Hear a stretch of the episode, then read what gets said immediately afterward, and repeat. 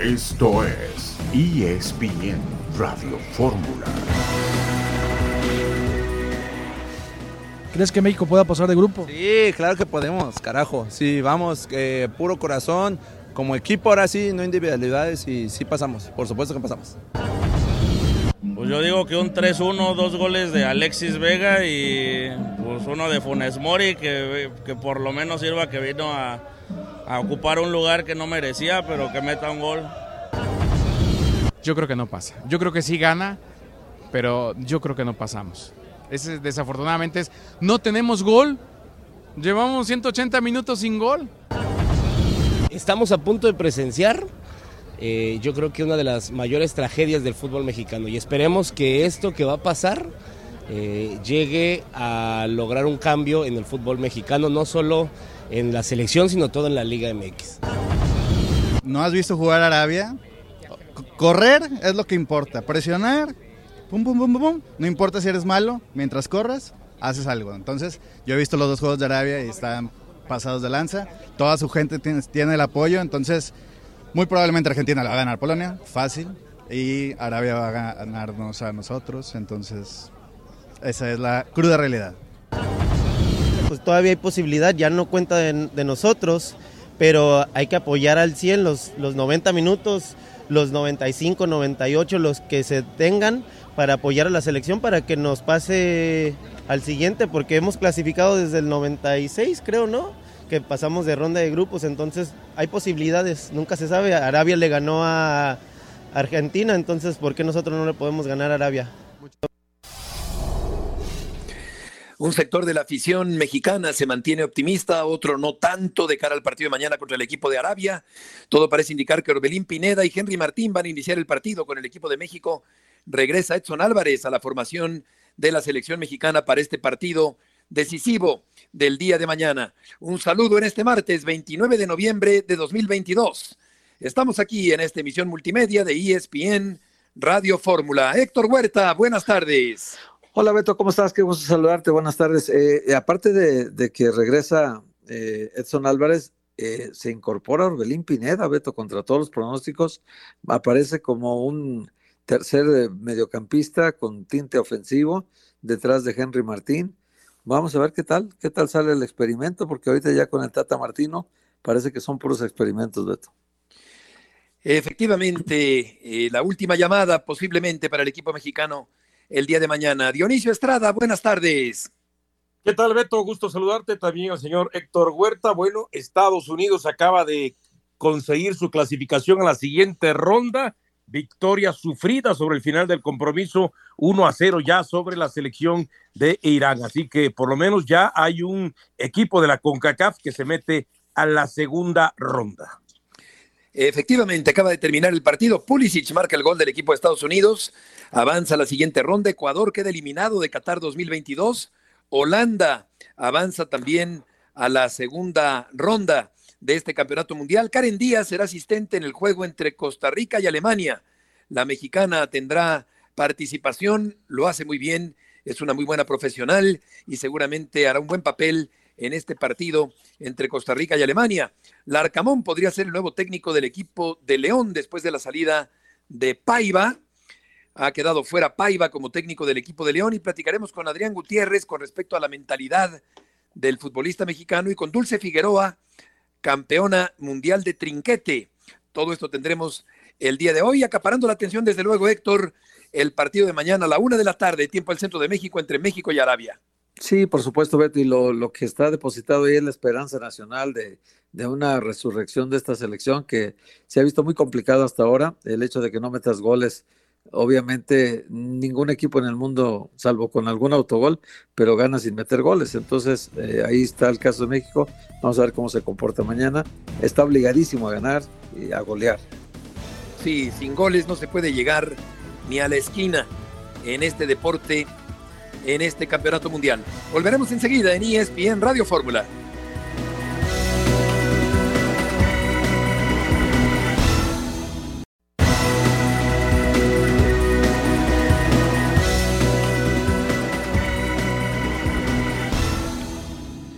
De regreso en esta tarde en ESPN Radio Fórmula, vamos a escuchar a Carlos Salcedo con eh, respecto a lo que está ocurriendo con la selección mexicana en este campeonato mundial. Pues muchas gracias, Carlos Salcedo, mundialista mexicano con el tricolor en Rusia 2018. ¿Qué es lo que crees que le ha sucedido al equipo? O sea, en, en tu análisis, en tu visión de lo que obviamente esperábamos muchos y lo que está ocurriendo. La verdad, de lo que yo veo ha sido los, los escenarios, ¿no? Creo que, que muchas veces ayer leía algo, ¿no? De tu colega de, de Faitelson que decía que se esconden, pero obviamente hay, hay muchos factores. Eh, importa el equipo con el que te estás enfrentando, ¿no? El que tienes enfrente. Importa también el planteamiento, cómo lo trabaja el técnico. Obviamente nosotros somos los primeros en, en ejecutar, ¿no? O en, o en, hacerlo dentro del campo.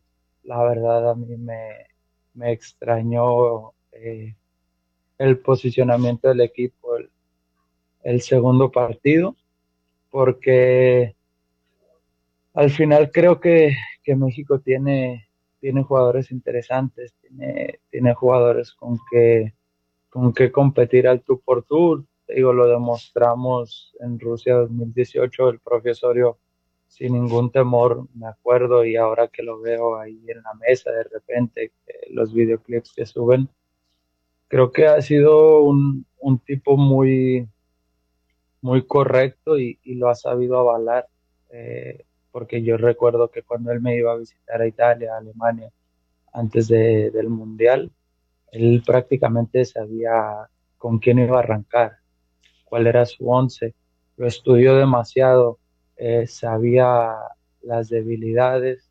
Todos equipos, ¿no? Hoy en, hoy en día en el mundo tienen una debilidad por la cual debes de, de enfocarte hacia eso te digo, es, es algo que, que con la línea de 5, te digo, los números están ahí, no, no nos había ido bien. A mí me tocó jugar el primer partido cuando él intentó hacer la línea de 3 y este y al final te digo eh, yo cuando lo veía eh, un poco sorprendido pero al final creo que, que, él tiene la última decisión él tiene la última palabra y, y, al final eso es lo que yo, yo veo, ¿no? Siempre lo, lo, he dicho cuando estoy dentro del campo.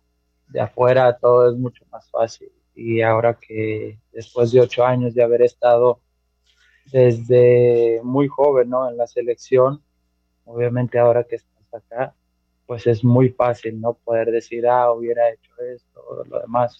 A simple vista te digo, lo que yo puedo ver o analizar, ha sido eso, ¿me entiendes? El, el a lo mejor poder jugarle un, a un tú por tú, porque si bien el proceso pasado nosotros perdemos contra Brasil, pero le hicimos partido y el hacerle partido no es solamente defender, ¿no? Porque mucha gente dice, ah, bueno, este, creo que se jugó un primer tiempo bueno, sí, pero en, en ningún momento tuviste sobre las cuerdas al, al rival y creo que nosotros el mundial pasado pudimos tenerlos ahí, ¿no? Creamos ocasiones, tal vez no fuimos certeros, pero, pero había esa, ¿cómo te digo? Ese también hacerle daño, ¿no? Hacerte sentir de que aquí estoy yo, no va a ser fácil.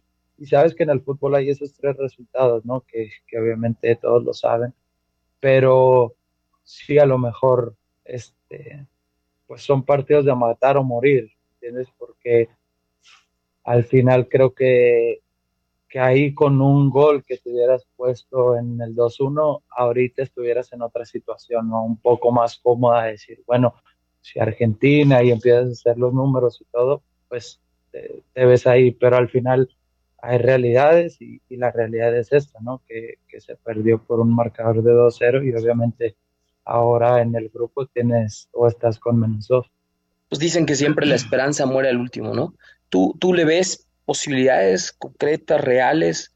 Eh, ¿Crees en tus compañeros, Carlos, para hacer pues ese milagro, ¿no? De ganarle a Arabia y esperar una buena combinación por diferencia de goles? Sí, al final en el fútbol nada está escrito, siempre los partidos se juegan. Eh, yo lo comenté en una rueda de prensa en el 2018, ¿sabes? Antes del partido contra Alemania, se me tiró de loco que, porque yo iba muy confiado, ¿no? Y sabía y dije, vamos a ganar.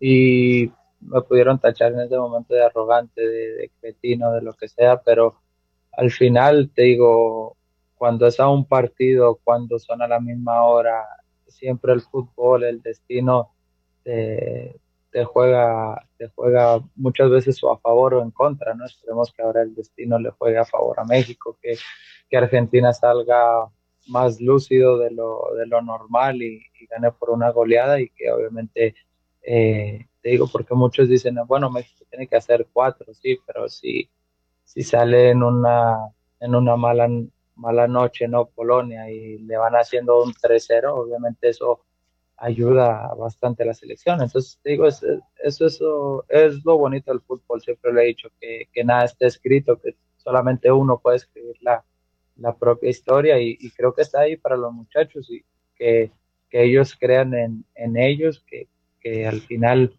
te digo qué mejor escenario que, que tengas, o sea, ahora sí que un por ciento de posibilidades y 99% que no, eso es para mí siempre ha sido lo más bonito, ¿no? Y es fácil ver mi carrera, con que me den un por ciento de posibilidad, yo siempre voy a tratar de, de pelearla hasta el último. La voz de Carlos Salcedo, entrevistado por León Lecanda, un jugador que se fue quedando en el camino, mm, una ruptura con el cuerpo técnico de la selección mexicana, terminó siendo apartado Salcedo, pero tiene esperanza de que el equipo mexicano pueda mañana lograr la hazaña de avanzar a la siguiente ronda y llegar al cuarto partido de este campeonato mundial. Vamos a saludar en la línea telefónica en esta tarde a Adrián Gutiérrez, que nos acompaña en esta tarde. Él es emprendedor, conferencista, es escritor, especialista en la mentalidad del mexicano, autor del libro Cómo ser un mexicano triunfador. Adrián, te saludamos con mucho gusto. Héctor Huerta, Dionisio Estrada y Heriberto Murrieta. ¿Cómo te va? Bien, gracias, encantado de estar de regreso con ustedes desde Guadalajara, este de donde es Héctor Huerta, saludos. Y este y pues sí, hablar de la mentalidad de los mexicanos y de lo que está pasando con la selección mexicana. Entonces, Beto, Dionisio, Héctor, díganme por dónde comenzamos. Adrián, qué gusto saludarte. Yo te preguntaría con respecto a la mentalidad para el partido de mañana, ¿qué tanto se puede recuperar psicológicamente el equipo mexicano después de perder ante Argentina y estar eh, con la posibilidad de avanzar o de quedar fuera el día de mañana? Mira, hay, hay dos tipos de mentalidades. La mentalidad que tiene el jugador de manera individual. Muchos de ellos son jugadores exitosos con carreras exitosas. En ese momento sí ayuda Memo Ochoa como un líder del vestidor, sí ayuda eh, Andrés Guardado, aunque no juegue, porque son personas que han logrado muchas metas y que han trascendido en sus carreras futbolísticas. Pero luego tenemos la mentalidad colectiva, la mentalidad del mexicano que venimos oyendo desde que nacemos. Hace rato me preguntaban, oye Adrián, ¿cuál es la diferencia entre un niño argentino y un niño mexicano? Yo decía, no hay absolutamente ninguna diferencia. De hecho, yo estudié entrenamiento de jóvenes atletas en la Universidad de Florida y no hay ninguna precondición que predisponga a algún niño de cualquier nacionalidad a ser exitoso en un deporte más que cualquier otro niño de otra nacionalidad. Pero ¿qué pasa con el colectivo mexicano? Imagínate esta escena, Beto, que se repite en México y se repite en Argentina y se repite en Brasil. Tenemos niños que les gusta fútbol, no tienen nada de diferente en Argentina en, eh, que, en México, vamos a decir, incluso en México podríamos decir que tenemos mejores condiciones eh, alimenticias porque comparado con Argentina tenemos menos problemas de hambre, de, de, infraestructura ni se diga, México tenemos una excelente infraestructura para practicar deportes, pero vamos hablando de que tenemos la escena de un niño argentino que está con su pelota, este, con sus, con los amigos de su papá, este, después de que jugaron fútbol, y tenemos la misma escena de un niño mexicano. Cuando el niño de argentino intenta una finta, imagínate que intenta una bicicleta o hacer un reguilete, alguna cosa así, y el niño argentino se cae. En ese momento el papá del niño argentino dice, ya vieron a mi hijo, intentó hacer la misma finta que Messi, la misma eh, finta que el Kun Agüero, no, mi hijo va a ser un crack, pero se cayó. Pero el papá, como tienen la mentalidad eh, eh, ganadora de un, un, un, un, colectivo ganador en fútbol, y los, lo, los amigos dicen, sí, a ver, levántate, vuelve a intentar. Y entonces el niño se levanta gustoso a pesar de la caída y dice, lo puedo volver a intentar porque está bien si fallo y me reconocen y me aplauden si fallo. Ahora, esa misma escena en México, Imagínate el mismo niño con los mismos cuando se cae, todos soltarían la carcajada y dirían, ya ves, igual que tu papá, igual de malo, ¿verdad, compadre? Como te caíste el otro día. Y el otro diría, sí, igual que tú, compadre. Y entonces el niño diría, está mal que me equivoque, porque se burlaron de mí y me siento mal. Y entonces tenemos en Argentina una producción tremenda de jugadores con, con mucho atrevimiento, con mucha habilidad, muchos dieces, y tenemos en México una producción de futbolistas buenos que les tienen mucho miedo a fallar.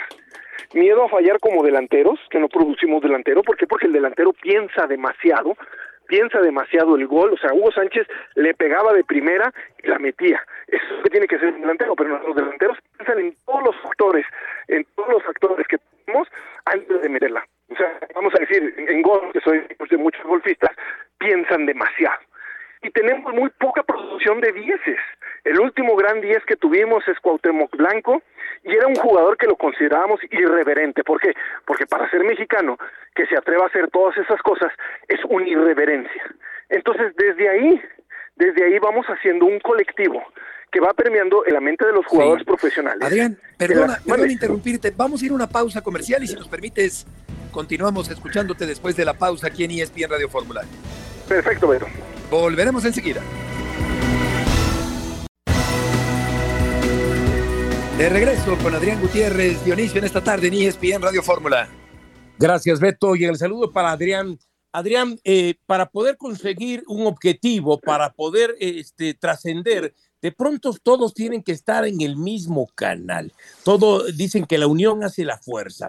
Pero cuando se tienen dos partidos, solamente un punto, donde ya hay algunas señales de que algunos jugadores están inconformes, ¿no? Y hablas del tema mental, ¿qué se tiene que hacer para que amalgamar otra vez a esos jugadores que justamente están inconformes y que te puedan generar, por supuesto, inconvenientes en el vestidor y ya no están pensando en el mismo objetivo que tú, en este caso, eh, eh, en el tema del técnico sobre los jugadores?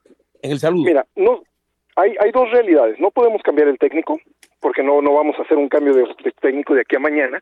Y lo más sencillo es concentrarte en el siguiente paso, porque si estamos pensando en el cuarto partido o estamos pensando en las repercusiones de no pasar a la siguiente fase, nuestro cerebro no va a estar en el presente.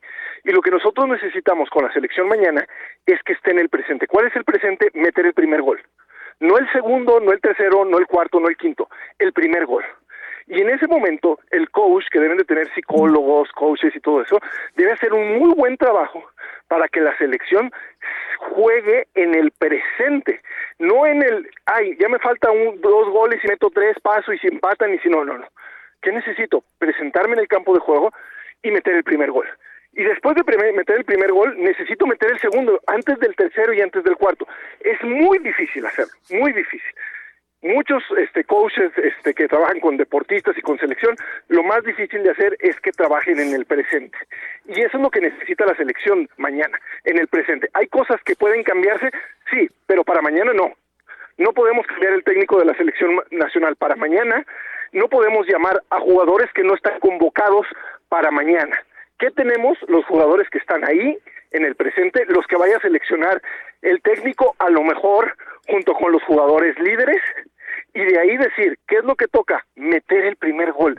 Eso es lo único que toca. Antes del segundo, antes del tercero, antes del cuarto, antes de que si empatan allá o si ganan acá o si se empatan, no, es meter el primer gol. Y todos tienen que estar conscientes de esa estrategia y de ese objetivo. Ya después, si pasan a la siguiente ronda o no se logra el objetivo, se tienen que replantar objetivos nuevos. Y tú lo decías muy bien, a veces todos tienen que estar de acuerdo en eso. Y yo siempre que me preguntan sobre el quinto partido, yo les pregunto, a ver, ¿quiénes llegan al quinto partido? Díganme tres, una selección cada uno de ustedes que, crean que va a llegar al, quinto partido. Bueno, puede ser Francia, ¿no? España. Francia, ok. España. ¿Cuál, es el, ¿Cuál es el Alemania. ¿Cuál es el objetivo de Francia, Héctor? Creo que fue el, título. el título, sí. ¿El título? ¿Cuál es el objetivo de Alemania? También el título. El título. El, de España, el título, el de Brasil, el título. Y a veces creemos los mexicanos que España, Brasil, Argentina este, van a ganar el Mundial al mismo tiempo todos. No solamente va a ganar uno, pero todos se preparan para ganar el Mundial. Y dicen, ah, es que Brasil es una potencia. Sí, pero en los últimos 20 años no ha logrado su objetivo que es ganar el Mundial. Sin embargo, no por eso no creen que vayan a ganar el Mundial y no por eso dejan de intentarlo. A mí cuando me preguntaban el sábado, mande. Sí, sí te, te voy a preguntar, este paisano. Eh, a ver, ¿por qué en, en 1962, cuando nos empata España de último minuto, nos gana de último minuto, don Fernando Marcos acuñó una frase que se quedó ahí para la historia, ¿no? Dice, ¿por qué siempre nos tiene que pasar esto? Esto es siempre un desenlace que trae una tragedia consigo, ¿no? En, el caso de esta selección, lleva una psicóloga de planta, Farma Aragón, Parma Aragón, que está metida de planta en la selección y que el trabajo mental se ve pues que no, no tiene una consecuencia positiva en resultados. Pues el planteamiento del técnico fue equivocado contra Argentina, evidentemente, de que no teníamos ninguna posibilidad de meter ni un gol siquiera, evidentemente. Pero la cuestión mental, ¿qué pasa, Adrián, que siempre nos tiene que pasar esto? Es que el, el, el, el trabajo mental, y eso es algo que tiene que ser la federación, tiene que comenzar desde los chicos que hoy están en, en, fuerzas básicas de 7, 8 o 9 años, como sucedió con España después de 1992, donde decían, sí podemos ganar. ¿Por qué? Porque México sí puede ganar. Llevamos una confederaciones, dos sub-17, sí. una medalla de oro olímpica y una, y, y, y, un, ¿cómo se dice? Y una de bronce. El palmarés de México a nivel mundial es, está entre los 10 mejores equipos del mundo. ¿Con quién? Con Italia, con Francia, con Argentina, con los de siempre. Ahora, yo les pregunto, ¿la prensa cree que México puede ir a ganar el Mundial? No. No, no Los no, aficionados nadie. creen que México puede ir a ganar el Mundial? No. No, tampoco. ¿El cuerpo técnico cree, o los directivos, que México puede ir a ganar el Mundial? No. Entonces, ¿por qué ellos van a creerse que pueden ganar el Mundial si los demás desde el principio y desde la raíz no creemos en ellos? Pues ellos tampoco van a creer en ellos. Oye, Esa Adrián, es una historia que no va a... Sí. Te preguntaría, yo pienso que al futbolista mexicano le hace falta concentración más que mentalidad. ¿Tú qué opinas al respecto? Mira, la, concentración era lo que hablábamos ahorita al respecto. Te digo, yo en especial, a pesar de que me encanta el fútbol y sé mucho de fútbol, y hice la mercadotecnia de Chivas y he estado varias veces con ustedes hablando de diferentes situaciones, soy coach de muchos golfistas eh, en la parte mental. Y la concentración es algo que se da en ciertos momentos, porque no podemos estar dos horas concentrados como los chicos de golf no pueden estar concentrados cuatro horas mientras están en la ronda. Yo tengo sí. que estar concentrado en ciertos momentos claves del, del partido cuando yo entro en acción y pasar a un estado pasivo cuando yo no estoy en acción. Ahora, lo que yo te decía de pensar en el futuro o pensar en el pasado, esa es la desconcentración más grande que hay. Cuando yo estoy en la cancha y estoy pensando que cuando llegue a México me, me van a criticar, que no voy a poder ni salir a la calle, que voy a hacer, estoy pensando en el futuro. Cuando yo estoy pensando en le debimos de haber ganado a, a, a Argentina, no debí haber fallado, estoy pensando en el pasado. Entonces, en ese momento no estoy en el campo. Y eso es un trabajo muy fuerte de los coaches y de los entrenadores para que el jugador, como dices tú, se mantenga en el presente mientras yo estoy en acción, mientras yo estoy en el partido, mientras a mí me toca participar o entrar en acción y responder a la hora de la hora y no estar pensando que, vamos a decir, en qué estaría pensando Héctor Herrera cuando se le va Messi porque él tenía que estar atento a Messi y hay un momento donde él se desconcentra y ese momento lo aprovecha Messi para meter el gol. No sé si estaba pensando en ya la hicimos, vamos 0-0, ya nada más quedan 30 minutos, si empatamos contra Argentina va a ser un partidazo y cuando sientes pues Messi ya te, te ganó la espalda y, y, este, y te mete un gol. Esos son momentos son momentos que tienen que entrenarse con coaches mentales, con, no tanto con psicólogos, porque el psicólogo se encarga mucho de la, del pasado, de los traumas, de todo eso. El coach se encarga de trabajar en el futuro, que esa es la diferencia entre un coach y un psicólogo, que se trabaja con coaches mentales con estrategias adecuadas para que yo, cuando yo sienta que ya no estoy en el presente, vuelva al presente y me vuelva a conectar con el partido, porque es dificilísimo con cualquier profesión, con cualquier deportista, que durante dos horas, es más, ni siquiera 20 minutos estés completamente concentrado.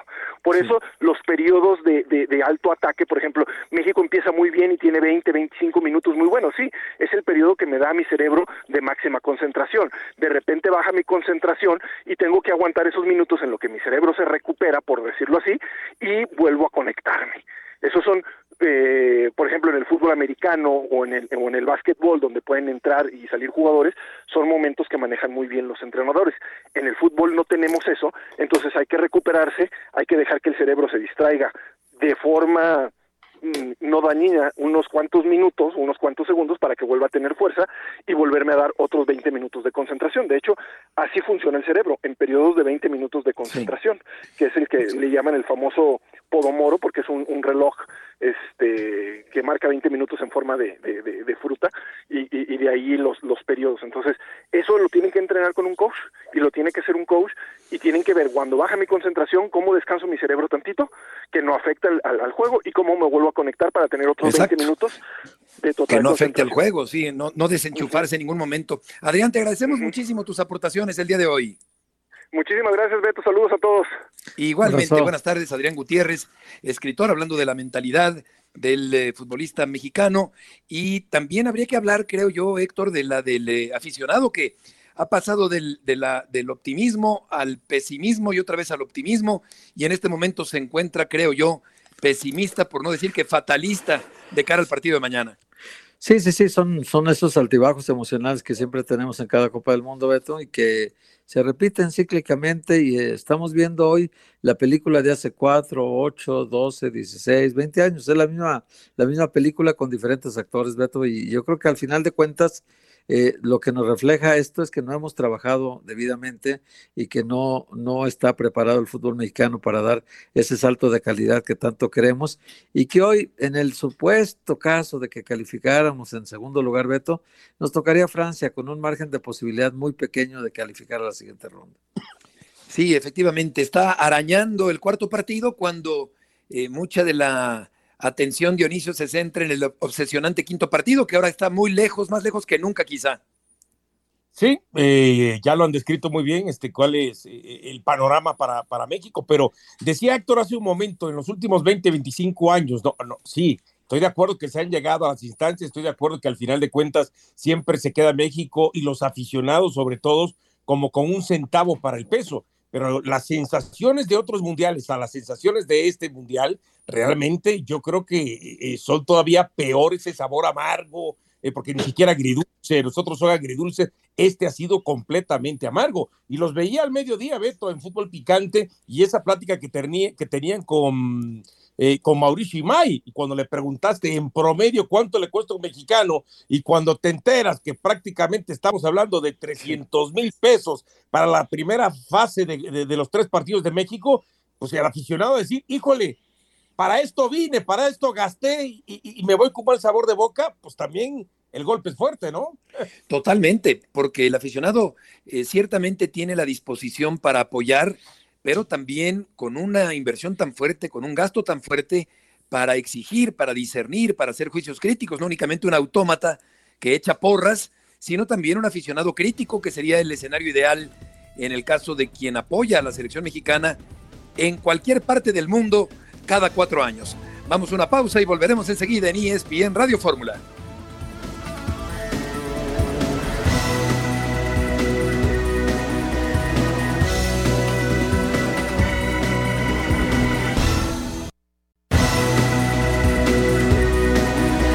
En esta tarde en ESPN Radio Fórmula, Orbelín Pineda.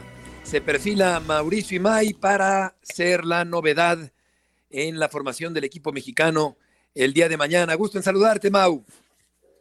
Igualmente, querido Beto, buenas tardes y fuerte abrazo para todos. Aquí estamos en las calles de Doha, cada vez unas calles más escandalosas. ¿Por qué? Porque van apareciendo los, los mexicanos y conforme se va acercando el partido, pues otra vez empieza a, renacer esa ilusión, esa esperanza, y se acerca el aficionado y te pregunta por el posible once de mañana, y se acerca el, el, el aficionado a platicar y te dice, mañana vamos por el partido histórico, de estos discursos ¿no? que uno viene escuchando a lo largo de los últimos mundiales.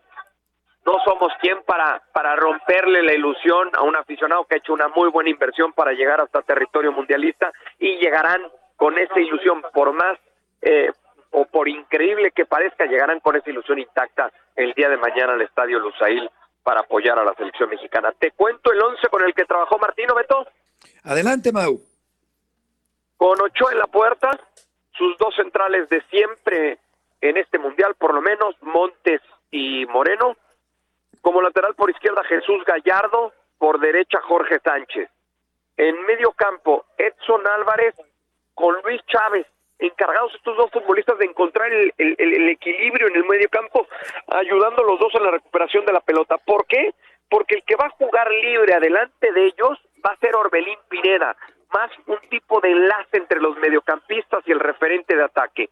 Por fuera, con el objetivo de explotar bien, bien las bandas y de llegar hasta raya final, Irving Lozano y, Alexis Vega. Y como referente de ataque, Henry Martín. Con ese 11, por lo menos, trabajó el día de hoy Gerardo Martín. Una responsabilidad súper importante para Orbelín Pineda. Eh, esto sin dejar de tomar en cuenta, Mau, eh, la forma de atacar y la velocidad y la profundidad de los árabes. Sí, eh, un Orbelín Pineda al que le han pedido que rompa las líneas, que busque siempre el pase filtrado, que con la facilidad que tiene de llegar al área rival la pise con frecuencia y que se anime al disparo de media y larga distancia.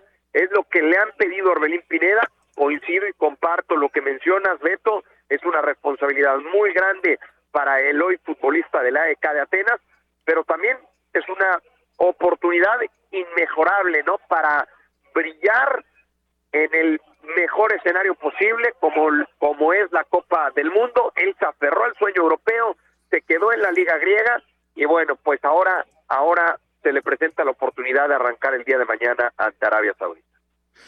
Hola, Ma, te, Mau, te saludo con mucho gusto. Ya platicamos hace un ratito en Fútbol Picante de, de lo que están por ocurrir, de estos cambios que están por darse.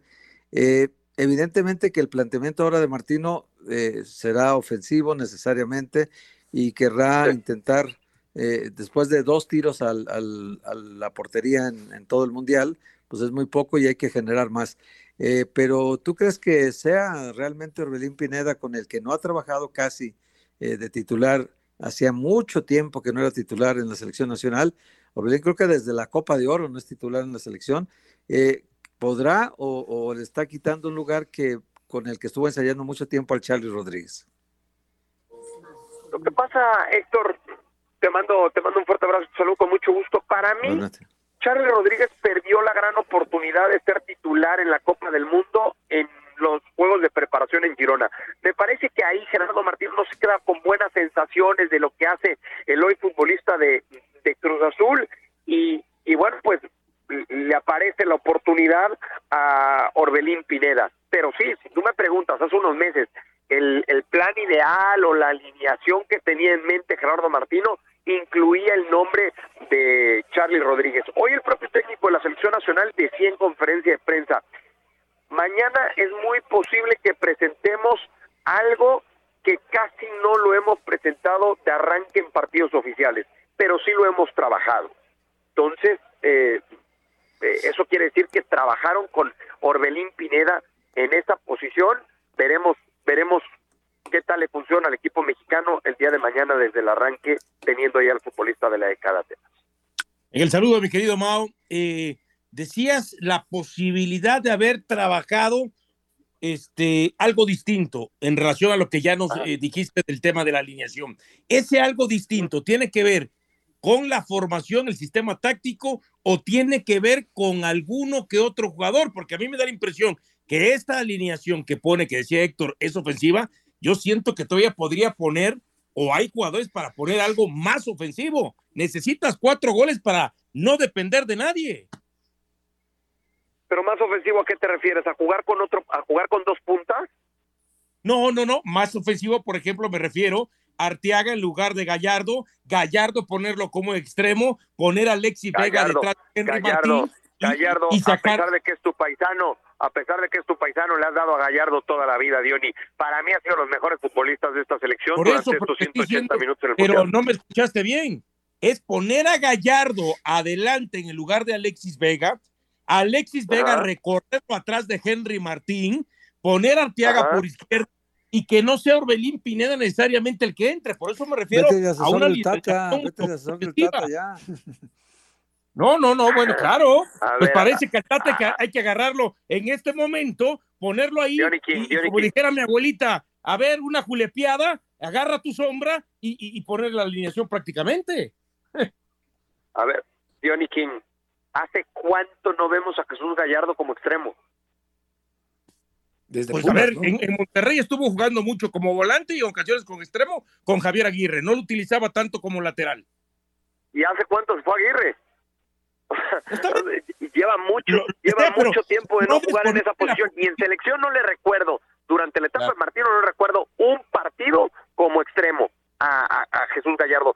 Si tú me dices ser más ofensivo con otro punta, te lo llego a entender, pero me parece que la intención, porque lo dijo hoy también de manera muy clara Martino, lo que busca primero es encontrar la generación de fútbol ofensivo, el crear oportunidades.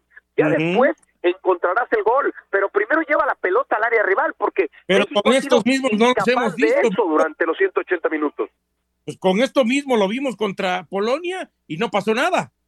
Prácticamente la misma alineación adelante. ¿O me vas a decir que, no- que- que- que no?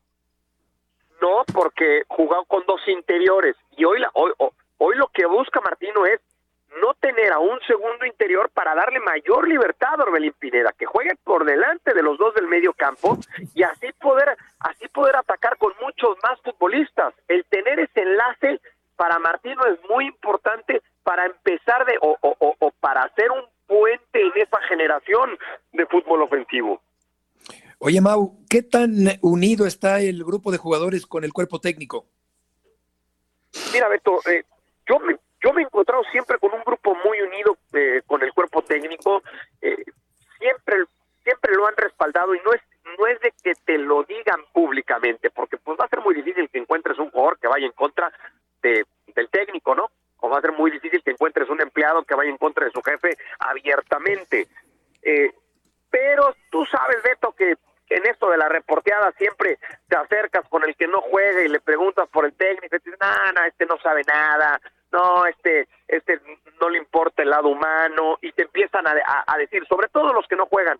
Yo en, en- en esta ocasión, en este proceso, yo me encontré con jugadores que le creen al 100 a Gerardo Martino, que después se le haya ido cayendo el grupo en términos de resultados, es otra cosa, porque también es una realidad que eso le pasó de año y medio o hace dos años a la fecha. Ahora mañana, así es el fútbol, y mañana se le presenta una gran oportunidad para convertir, pa- pues no para convertirse, pero para ir olvidando eso del enemigo número uno del país y para, para que se vea otra vez muy fortalecido el grupo, sobre todo en el aspecto anímico.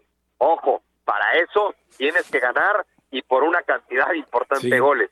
El panorama no es nada sencillo. Mau, muchas gracias por la información y tus aportaciones del día de hoy desde Qatar. Al contrario, Beto, fuerte abrazo para todos cuando empiezan a sonar los tambores aquí en las calles de Doha. Abrazo.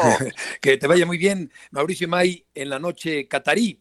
Eh, yo no sé si Orbelín, que ha sido suplente, tenga la jerarquía, la capacidad para convertirse en un armador del equipo mexicano. Yo creo que es una temeridad de Gerardo Martino.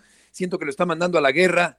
No sé si sin fusil, pero yo hubiera preferido en un momento dado a Rodríguez. Aunque claro que Charlie, según nos dice Mau, pues no ha tenido Héctor eh, el convencimiento, el entrenador, de poner al jugador de la máquina cementera.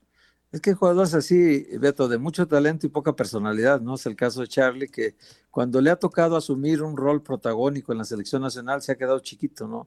Es Henry Martín igual, son jugadores que, que al revés de Cuauhtémoc Blanco, ¿no? Que con la camiseta de la selección nacional se crecía eh, y su personalidad se, se, manifestaba plenamente en, en la máxima exigencia, ¿no? Hay jugadores así, una vez Demetrio Madero me dijo de, sobre Fernando Quirarte, que era su compañero de saga, él en los partidos sin importancia quizás ni lo veas, pero en los partidos importantes se agranda. O sea, él, él es tan, tan pagado de sí mismo, decían en aquella época cuando jugaba, que, que por el hecho de salir en las portadas mañana de los periódicos, él va a lucir en los partidos importantes, los clásicos, las liguillas. Ahí aparecía mucho Quirarte. Es el caso de, de jugadores como Cuauhtémoc y él, que tienen otra personalidad en la selección. Y hay otros al revés, Beto, que se achican completamente cuando llegan a la selección y tienen que asumir un rol protagónico. Por ejemplo, Orbelín, yo tampoco en selección le he visto nunca un tamaño de figura internacional, nunca, pero vamos a ver qué tanto lo hace bien mañana, ¿no? Claro, vamos a ver eh, qué opina Manu Martín sobre la actualidad eh, futbolística. Manu, con el gusto de saludarte como siempre. Dice Gerardo Martino que España es la principal candidata desde su punto de vista a ganar el campeonato mundial. ¿Qué opinas? ¿Qué tal? ¿Cómo estáis? Bueno, pues que es fácil ahora subirse al, carro de los que veníamos diciendo que esta España podría hacer algo grande. Yo no sé si para ser campeona, pero ya ha demostrado que, está para hacer algo grande. Y lo mejor que tiene España en estos momentos, y vuelvo a repetirlo y os estoy oyendo, y es que me estáis recordando lo que yo viví hace 20, 25 años. Lo mejor que tiene España en estos momentos es la tranquilidad. Luis Enrique ha hecho el grupo, ha asumido toda la responsabilidad, no está viendo críticas, está todo el mundo con el equipo y, además el equipo está convencido de que hasta ahora no se ha hecho nada. De momento se tienen eh, los puntos que se tienen, esos cuatro puntos, si hace falta ganar a Japón como sea, y España todavía no está clasificada. Y eso es lo que te cuentan desde dentro los jugadores, con lo cual no hay ese engreimiento que ha habido en otras ocasiones por empezar bien un mundial, sino que se va dando pasos a, paso a paso y eso además está convenciendo a la afición y a los eh, desplazados, a los enviados especiales que están ahora mismo en Qatar. Es una cosa muy positiva para una selección que ha sufrido, como sufre la mexicana, pues desde críticas, enfrentamientos, eh, polémicas. Bueno, pues estamos viviendo un mundial tan tranquilo, yo me atrevería a decir que no lo hemos vivido desde Sudáfrica 2010 y ya sabemos cómo acabó. En el saludo, Manu, eh, justamente cuando te refieres a que están viviendo un mundial muy tranquilo, y aunque eh, cuando lo propuso hubo voces en contra y de un sector de la prensa, yo te pregunto, ese eh, eh, streaming enriquecedor que puede estar teniendo Luis Enrique con los aficionados, ¿ha servido para esto justamente? No, no tiene nada que ver, son dos cosas distintas. Y mira, cuando, cuando Luis Enrique da la lista en las Rozas, aquella, aquella mañana, todos los que andábamos por allí habría sentimientos y opiniones muy, muy, muy, muy enfrentadas y muy contradictorias. Cada uno teníamos jugadores que creíamos que tenían que estar y no estaban. Pero coincidíamos y fuimos muchos los medios que allí hubo tertulias, hubo emisión en directo y nos pidieron opinión y, te dabas cuenta de que en la prensa, a pesar de que cada uno tenía claro que tenía que haber ido uno y no otro, todo el mundo se dijo, desde este momento, este es el equipo y este es el seleccionador. Te caerá mejor, te caerá peor, pero este es el equipo y este es el seleccionador. Y eso, hasta el momento, yo, yo hablo en la distancia y seguramente tenga más conocimiento de causa por el hecho de estar en el país donde se está viviendo eso. Eh, en, Qatar están los enviados especiales de los distintos medios de España y, ellos, eh, por lo que me transmiten, están igual. Pero bueno, yo te hablo de la afición y te hablo de los medios aquí en España. Hay, no te voy a decir unión, pero hay respeto al trabajo que se está haciendo. Y eso le da mucha tranquilidad al equipo. Manu, una pregunta. Eh, la selección mexicana no tiene en su plantel de 26 jugadores en el Mundial ningún futbolista que haya nacido del 2000 para acá. Y la selección española tiene nueve jugadores que nacieron del 2000 para acá. Es decir, la selección mexicana eh, llevó un plantel con pasado y con presente. Y la selección española con presente y con futuro. Eh, ¿tú, ¿Tú cómo conceptúas esta decisión de los técnicos de llevar planteles así? Yo lo conceptúo, Héctor, desde el punto de vista de que es lo que hay si tú tienes, eh, eh, eh, España llevó a los dos últimos mundiales y, sobre todo a Brasil, llevó un equipo veterano. ¿Por qué? Porque hay obediencia de vida, se puede decir así, ¿no? Del Bosque le debía mucho a aquellos jugadores y los llevó veteranos. Y fíjate el fracaso. Lopetegui, el fracaso de, Rusia vino por, el, problema con Lopetegui, la llegada de Fernando Hierro, pero también era un equipo veterano.